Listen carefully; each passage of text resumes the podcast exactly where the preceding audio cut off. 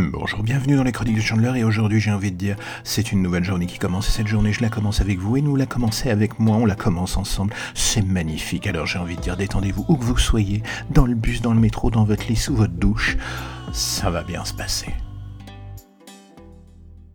L'avenir de Deadpool dans le MCU est-il aussi positif qu'il n'y paraît? On pourrait se poser la question. Certes, les deux premiers films, qu'on aime ou pas le résultat, ont quand même été des succès, mais même la Fox au démarrage a légèrement traîné la patte pour lancer la franchise. Alors imaginez un court instant ce que ça doit être avec Disney en ce moment en coulisses. L'idée de devoir produire des films sortant clairement du domaine du PG-13 n'est réellement pas du tout dans leur domaine économique. Et c'est donc pourquoi, après avoir eu des belles paroles rassurantes indiquant que oui, Deadpool resterait bien un film à catégorie R, on apprend qu'en fait, il pourrait switcher du PG-13 vers la catégorie au gré des caméos et des films euh, où il apparaîtrait dans l'univers MCU Marvel. Et même si dans le fond la chose reste concevable, on peut se demander si ce n'est pas les prémices d'une bonne douille des familles que prépare Disney sur le personnage. Il va pas falloir pleurer, on était prévenu. Le film Jojo Rabbit de Taika Waititi semble aussi inquiéter les exécutifs de Disney. Est-ce que l'irrévérence est soluble dans l'écosystème Disney? J'ai un gros doute qui commence à s'installer. Que ce soit Deadpool ou d'autres projets de la Fox d'ailleurs qui se retrouvent soit modifiés, soit mis au placard ou annulés définitivement, on peut se dire que l'avenir que nous réserve le studio a de grandes chances d'être absolument uniformisé du début jusqu'à la fin, lisse comme un cul de bébé. Et d'une certaine manière, on peut presque les comprendre. Disney et Marvel ont-ils encore une véritable compétition du côté d'Hollywood?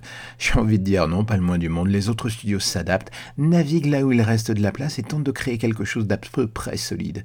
Et pendant ce temps-là, Disney continue d'avancer comme un véritable bulldozer et l'on peut sans mal se dire que euh, ce que l'on trouvait cool chez la Fox va avoir un mal de chien à exister dans l'univers Disney. Ce qui d'une certaine manière m'inquiète un peu pour le personnage de Deadpool en lui-même. Je ne dis pas que Kevin Feige et ses équipes seront incapables de trouver une alternative, loin de là, mais ce héros si particulier a toujours été meilleur sur papier. Le cinéma est une alternative qui n'existait pour l'instant que grâce à la personnalité flamboyante et totalement délirante de Ryan Reynolds. L'univers des comics a toujours été un lieu idéal pour euh, Deadpool, un lieu où justement son exubérance ne connaît plus la moindre limite, et paradis aussi idéal pour exprimer son côté absolument méta, une attitude qui, même dans les deux films, avec Ryan Reynolds, restait pour le moins soft en comparaison des versions papier. Ce qui amène du coup à craindre que Deadpool version cinéma sous le règne de Kevin Feige ne soit plus vraiment le euh, Deadpool de Ryan Reynolds et qu'il se fasse un tout petit peu évincer au fur et à mesure. Le personnage cinéma vit grâce à lui et l'idée même de le remplacer aussitôt par un autre acteur si une négociation en coulisses venait à partir en vrille me semblerait totalement hasardeux de la part de Disney. Disney a un Joker en or pour le MCU avec Deadpool. C'est une, euh,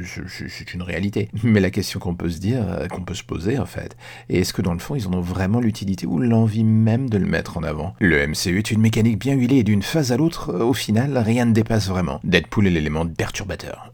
ça, c'est le moins qu'on puisse dire. Et le fait que Disney semble vouloir tester l'idée d'une incursion sur le terrain du PG-13 annonce un peu une mélodie pas très folle pour la suite, à mon avis. On verra bien si je me trompe et sincèrement, c'est tout ce que j'espère. Et voilà, c'est la fin de la chronique du jour, mais si vous avez aimé cette chronique et que vous avez envie d'en découvrir d'autres, n'oubliez pas qu'elles sont toutes disponibles sur Deezer, sur Spotify, sur Apple Podcast, sur Et que vous pouvez aussi me suivre sur Twitter ou Instagram avec le nom de Chandler. Et là, vous aurez toutes les informations concernant les chroniques de Chandler. Et n'oubliez pas qu'on se retrouve demain matin, voire après-demain matin, voire encore après après-demain matin.